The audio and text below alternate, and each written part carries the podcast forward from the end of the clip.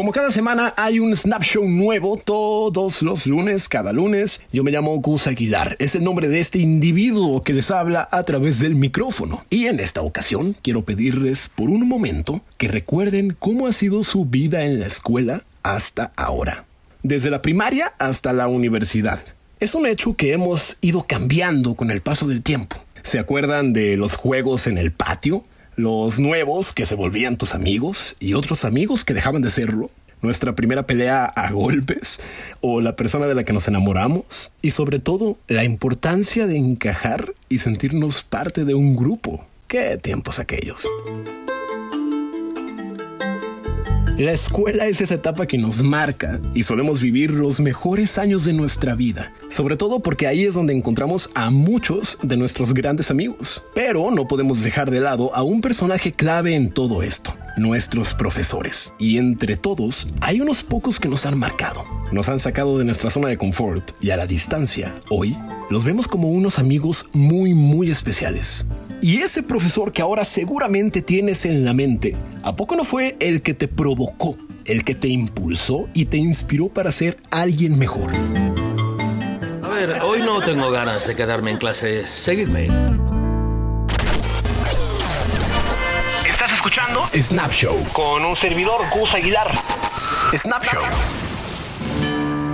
Mis snappers, les quiero contar mi experiencia con un profesor que me cambió el libro. Su nombre es Merri. Se llama Merri, así como el mago, pero sin la N. Merri Bergeron. Un tipo lejos de ser perfecto. Merri es egoísta, antipático, déspota, poco político, sin filtros. Ah, bueno, todavía no les he dicho qué materia nos dio, ¿verdad? ¿Crees que la filosofía sirve para algo? Sí, eso es lo que quería oír. Estoy hasta los cojones de la gente que dice que la filosofía no sirve para nada. Parece que el sistema educativo ha olvidado las preguntas ¿quiénes somos? ¿De dónde venimos? ¿A dónde vamos? Ahora solo importa qué empresa montamos, cuánta pasta ganaremos. La filosofía sirve para reflexionar. Reflexionar sobre la vida, sobre el ser humano. Y para cuestionarse las cosas. A lo mejor por eso se la quieren cargar, ¿no? La encuentran peligrosa. La filosofía y el poder tienen una tensión sexual no resuelta. La pregunta acá es, ¿qué diantres es entonces la filosofía? La filosofía no es solo un conjunto de preguntas profundas y verdades absolutas. La filosofía es poner patas arriba todo lo que damos por sabido. Basta que tengamos un mal profesor para odiar cualquier materia, matemáticas, física, historia, biología, la que sea. En el caso de la filosofía, no solamente sirve como materia y ya está, para pasar, para aprobarla. La filosofía sirve también como una herramienta para conocer el mundo y mejorar. Ok, sí, Merri es una serie, una serie de televisión que pasan en Netflix.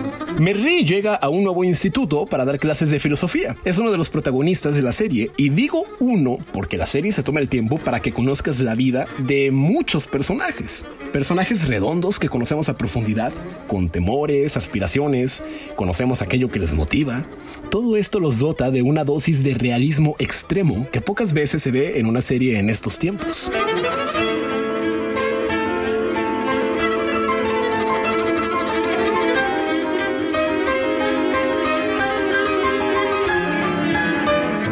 Todo el argumento gira en torno a Merli de forma directa o indirecta. Los otros protagonistas son sus alumnos, una clase de primero de bachillerato a los que se refiere como los peripatéticos del siglo XXI. Déjenme les cuento, los peripatéticos fueron los seguidores de Aristóteles. Este maestro, el señor Aristóteles, paseaba por los jardines y detrás de él traía a todos sus discípulos que reflexionaban sobre la vida. O sea, los peripatéticos eran los discípulos de Aristóteles que filosofaban caminando. Y este es el estilo que sigue Merri con su nueva clase. Aplica unos métodos pedagógicos originales y también fuera de lo común. Caminad, caminad, ah, caminad. Venga, reflexionad mientras camináis. Si alguien tiene alguna reflexión interesante, que lo diga. Me estoy meando. He dicho una reflexión interesante. Sácate la polla. Eso revoluciona al instituto entero, lugar donde se desarrolla la mayor parte de la serie. Al principio puede parecer la típica serie de instituto tipo Élite o 13 razones, qué sé yo, pero nada que ver. Las series adolescentes son mucho más complicadas de lo que parecen si se dan cuenta. Y esto es porque apelan a un público muy en concreto y ahí está su primera decisión. O sea, la serie que vamos a hacer es solo para ellos, para los adolescentes. Bueno, no, en el caso de Merri no es así. Merri es igual de disfrutable para jóvenes y para mayores. Es más, puedes verla con tus hermanos, con tus padres, en familia, qué sé yo. Puede que te ayude a comprender el papel del otro. Se los digo yo porque he visto casos.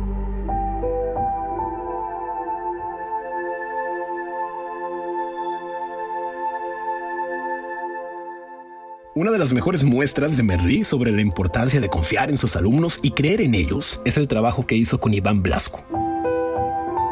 Iván es un tipo con principios de agorafobia. La agorafobia es un trastorno de ansiedad ante los espacios abiertos o públicos. En la serie, Iván no ha salido de su casa en muchos meses y ha dejado de estudiar. Ahí es donde entra Merri. Mira, esto es una cueva. Dentro de la cueva hay unos hombres atados por los pies y por el cuello desde hace mucho tiempo. Solo pueden mirar hacia adelante. Detrás de ellos hay un muro. Y más allá del muro, un fuego encendido. Los hombres que mantienen el fuego mueven unas figuras por encima del muro que se proyectan en la pared de la cueva. Los prisioneros piensan que las sombras que ven reflejadas son la realidad, porque es lo único que pueden ver. Uno de los hombres consigue liberarse de las cadenas y sale al exterior de la cueva. El sol le ciega los ojos, pero poco a poco se acostumbra a la luz y descubre que la realidad es la del exterior y no las sombras de la cueva.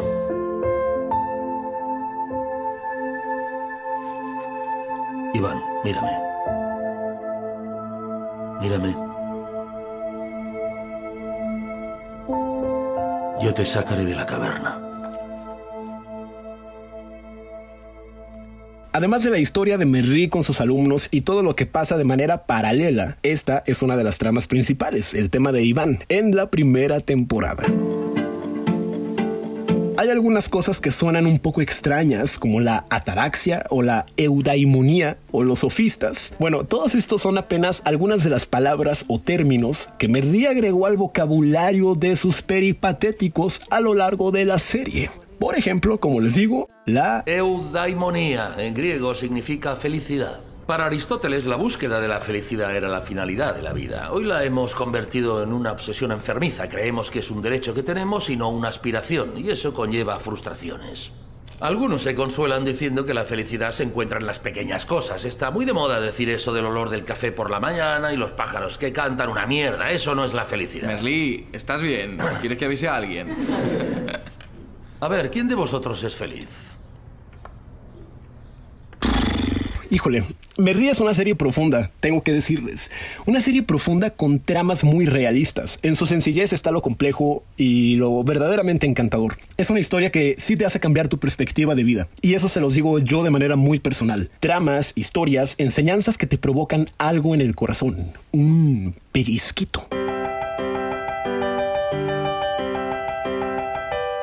Amigos míos, les platico un poco más. Merri contó con tres temporadas y cada capítulo se centra en un filósofo diferente, pero sería imposible concebir una serie como Merri con la filosofía como su único eje. Tampoco no crean que todo el tiempo están clavados en eso. Como les digo, la serie toca diferentes temas de manera muy realista. Héctor Lozano, el creador y guionista, aprovechó las clases de Merlí para hablar sin tapujos de cosas como el desempleo, la ayuda humanitaria, las huelgas, la corrupción política, el sistema educativo que se la pasa criticando durante toda la serie, la religión, la situación política de Cataluña, porque sí, la serie es catalana, la homofobia, bueno, muchas, muchas cosas más. Es que hay un montón, de verdad que se tratan tantas cosas y me gusta porque eso es la vida real. En una entrevista, el creador de la serie también explicó que el proyecto fue fruto de una conversación que él mismo mantuvo con un profesor amigo suyo, en la que éste le contaba anécdotas del instituto en el que trabajaba. Pero no me malentiendan, no vamos a filosofar durante toda la serie. La verdad es que nos vamos a clavar, nos vamos a enganchar, nos vamos a poner tristes. Ah, bueno, todo lo que una buena serie te da. La pregunta entonces aquí es, ok, bueno, Merry es una buena entrada al mundo de la filosofía, una entrada muy sutil, ajá, pero todo el mundo está capacitado para filosofar. Bueno, déjenme decirles que esta pregunta está incluida en una escena que marcó la pauta e instauró una de las premisas que planteó Merry durante toda la serie. La filosofía sí es importante. Escuchen. ¿Tú qué piensas? Yo. Yo creo que si la filosofía sirve para poner en duda aquello que sabemos, todo el mundo puede hacerlo, pero se la suda. No todos quieren hacerlo. Aunque Merri se estrenó en 2015 en la televisión local de Cataluña, en España, fue hasta que Netflix la distribuyó en todo el mundo cuando se convirtió en un fenómeno imparable. Su triunfo a nivel mundial viene a confirmar que aún hay series que salen del marco de lo común y enganchan tanto como cualquier otra. ¿O más? Los métodos merrinescos son poco ortodoxos. Hablamos de un profesor semental y seductor que se la pasa ligando a medio mundo, aunque, ojo, es importante, no me malentiendan, liga a mujeres de su edad, nunca con una alumna. No entremos en esos terrenos escabrosos porque no hay ni lugar para ello. Y Merry, lejos de ser perfecto, es una persona que se enfrenta a medio mundo, cuestiona todo y se sale casi siempre con la suya. Y no, no le vas a odiar. Es más, vas a pensar, ojalá hubiera tenido un profesor como él. Es carismático como ninguno otro. Todo lo que hace tiene un fin. Es un imán que te atrapa. Tiene una gracia innata y una manera de pensar y actuar única. Oigan, bueno, ¿y qué hay de los otros personajes? No les quiero contar mucho. A decir verdad, no les quiero contar nada de la serie, pero a la vez les quiero contar todo. Eugenie, Tony, Gina, Santi, Gloria, Coralina, Kima, uno de los personajes más encantadores de la serie. ¿O qué me dicen del mismo Gaby que conocemos en la tercera temporada? bueno, esto es para los que ya la vieron. Y bueno, hasta la mamá de Merry, ella sí, o sea, doña señora, la mismísima Calduj merece un monumento, en un, monumento virtual en este momento. Ya verán ustedes, la Calduj, mamá de Merry, es monísima, un encanto de señora. Como les decía, tiene tres temporadas. Eso quiere decir que van a iniciarla y la van a terminar de punto A a punto Z. No se van a tener que esperar seis meses, un año, dos años a que salga la próxima parte. Pero, hablando del final, no quiero hablar de él, solamente les voy a decir una cosa. Es un final realista. Para los que ya la vieron, no me van a dejar mentir. Era como tenía que terminar y definitivamente le hace justicia a los 40 episodios de la serie. Existe también un spin-off recién salidito del horno, estrenado a finales del 2019. Es una continuación de Merry. Bueno, no es una continuación tal cual, porque es un spin-off. Y sí, hay más Merrinadas, pero tampoco quiero darles muchos detalles, porque esto puede spoilearles ciertas cosas de la serie. Y el universo de Merry se está extendiendo hacia otros lados. También hay un par de libros que recopilan las enseñanzas de los filósofos más chidos que vemos y profundizan un poquito más en partes de la historia que no vimos en la serie. Estos libros se llaman yo, Paul Rubio, y el otro se llama Cuando fuimos los peripatéticos. Yo ya compré el de Cuando fuimos los peripatéticos, todavía no lo he leído, pero sí le he echado por allí una ojeada y me parece que vale bastante la pena. Pero primero vean la serie. Dejémonos de romanticismo. Hablemos claro, Merlí es más que una serie. Habemos muchos, muchos alumnos de él y no nos conocemos entre sí. Tania, Mark, Joan, Oxana, Gerard, Berta, Oliver, Mónica, Iván, Bruno, eh, Paul Rubio. Todos ellos son los discípulos de Merry. Y terminar la serie fue como haberme despedido de grandes amigos a los que ya no voy a volver a ver.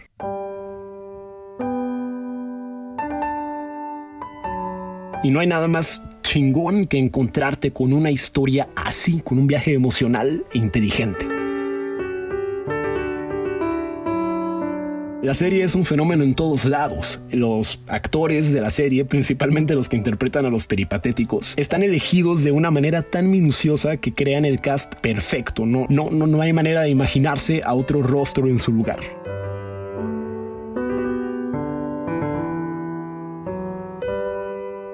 Snappers, como les mencioné hace unos minutos, al seguir las andanzas de la serie, es inevitable que nos pongamos a recordar el paso por la escuela, toda esa época de cambios, descubrimientos, amistad, incertidumbre por el futuro. Y que nos preguntemos, ¿quién es el Merlí de nuestra vida?